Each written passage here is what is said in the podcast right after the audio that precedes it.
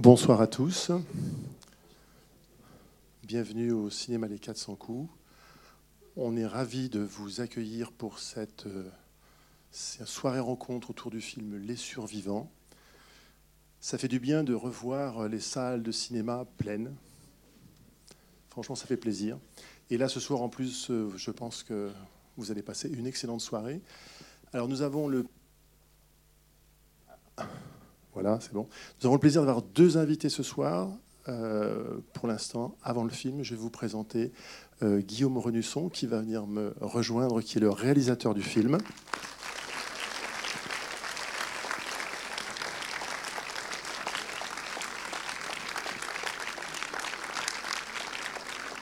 Bonsoir. Et puis nous aurons bien sûr, comme annoncé, euh, Denis Ménochet qui nous rejoindra juste après le film pour échanger avec vous et avec Guillaume. Alors ce film, c'est un plaisir de le présenter parce qu'en fait son histoire commence à Angers, presque à Angers. Tu peux nous expliquer, c'est une façon de le présenter, comment ce film a démarré à Angers? Alors déjà, rebonsoir à tous, merci d'être aussi nombreux. On m'avait dit euh, d'ailleurs, euh, tu vas voir les 400 coups à Angers, ça vaut le coup. Merci, merci d'être aussi nombreux, vraiment, ça fait plaisir de voir des, salles remplies. Alors, Denis Ménochet existe, vous l'avez dit. Il viendra juste après pour échanger avec vous. Et, euh, oui, le, projet est en partie euh, né à Angers, ou en tout cas, c'est euh, à premier plan, qu'en 2019, les choses se sont un peu confirmées, vraiment incarnées, parce qu'on avait eu la chance d'avoir le scénario en compétition euh, en lecture de scénario, justement. Il y a cette euh, particularité-là à premier plan dans ce très beau festival, de pouvoir entendre son scénario lu par un comédien. En l'occurrence, cette année-là, c'est Loïc Corbery de la Comédie Française qui avait lu Les, euh, Survivants, qui s'appelait Les Versants à l'époque. Si certains étaient dans la salle à ce moment-là, ils s'en souviennent peut-être. Et, et c'est vrai que ça avait été quelque chose de très émouvant pour moi parce que euh, c'est quelque chose d'entendre son scénario quand on l'écrit. Ça avait été une lecture faite par Loïc Corbery euh, qui avait ému euh, la salle. Grâce à lui, je dis bien grâce à lui et pas non pas, enfin, non pas grâce au scénario, mais grâce à lui, on était reparti avec le prix du public et le prix du jury, jury composé par la fondation Visio. Et je sais que il y a des membres de la Fondation ce soir dans la salle qui m'ont remis ce prix en 2019, qui étaient les premiers spectateurs à ce moment-là. Et je suis très heureux de savoir que vous êtes là ce soir. Merci à vous.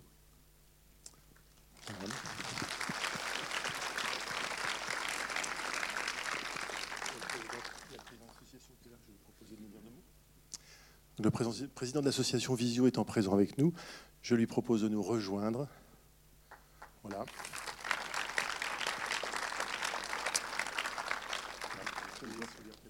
Bonsoir, je suis donc le représentant de la fondation Visio, une fondation que vous connaissez sans doute pas, enfin qui n'est pas connue à ce point-là, mais qui est une fondation purement angevine, dont le siège social est à Bouchemen et qui a été créée voilà dix ans par l'association des chiens guides d'aveugles. Et euh, l'objectif de cette fondation et notre vocation, c'est de contribuer à, faire tout ce qui peut contribuer précisément à améliorer la vie des malvoyants et des non-voyants. Et notamment euh, l'accès à la culture, qui n'est pas toujours euh, facile pour, euh, pour ces gens-là. Et le cinéma rentre dans ce cadre-là, bien sûr. Et donc, nous avons passé un partenariat avec le Festival Premier Plan voici quelques années déjà. J'étais pas à ce poste-là encore, mais je crois que ça date depuis quelques années. Et, et en fait, euh, on a composé, comme le disait euh, Guillaume tout à l'heure, un, jury euh, de la Fondation, qui est un jury de non-voyants, et qui assiste à la lecture des scénarios, de plusieurs scénarios, et qui sélectionne ce qu'il considère comme le meilleur scénario. Et l'engagement, bien sûr, de la Fondation derrière, c'est de soutenir et de, et de prendre en charge l'audiodescription du scénario qui a été retenu. Voilà, donc, euh, et donc en 2019, effectivement, c'est ce scénario de, Guillaume qui, a été, euh, qui avait été retenu. Et donc, euh, nous l'avons audio décrit par un audio descripteur angevin, d'ailleurs, qui, qui s'appelle Morgane Renault. Et, voilà. Donc, on est particulièrement heureux et fiers d'avoir parmi nous Guillaume Renusson ce soir. Merci.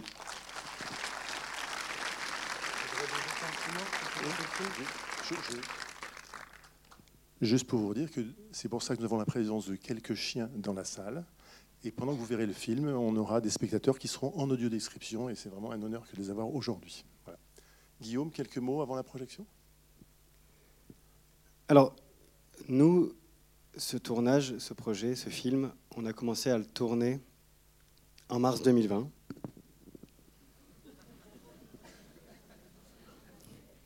Et donc à chaque fois que je dis ça, il y a ces rires.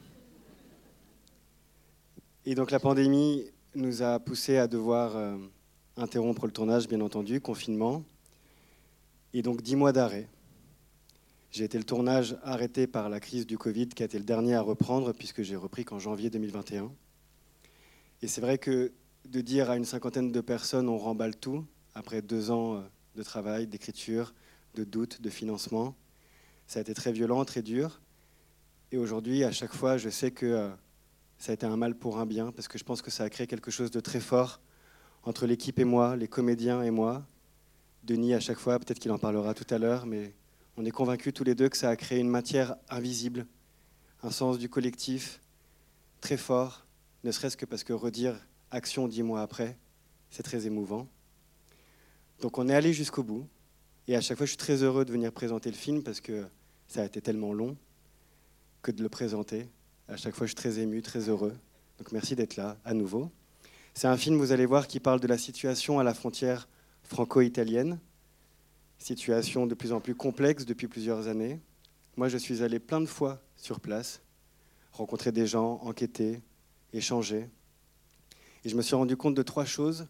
La première, c'est que sur place, il y a une sorte de parfum de solidarité inévitable, où les montagnards, je pense, un peu comme des marins, c'est ce qu'ils disent d'ailleurs, c'est impossible pour eux de laisser quelqu'un en pleine mer, en pleine noyade.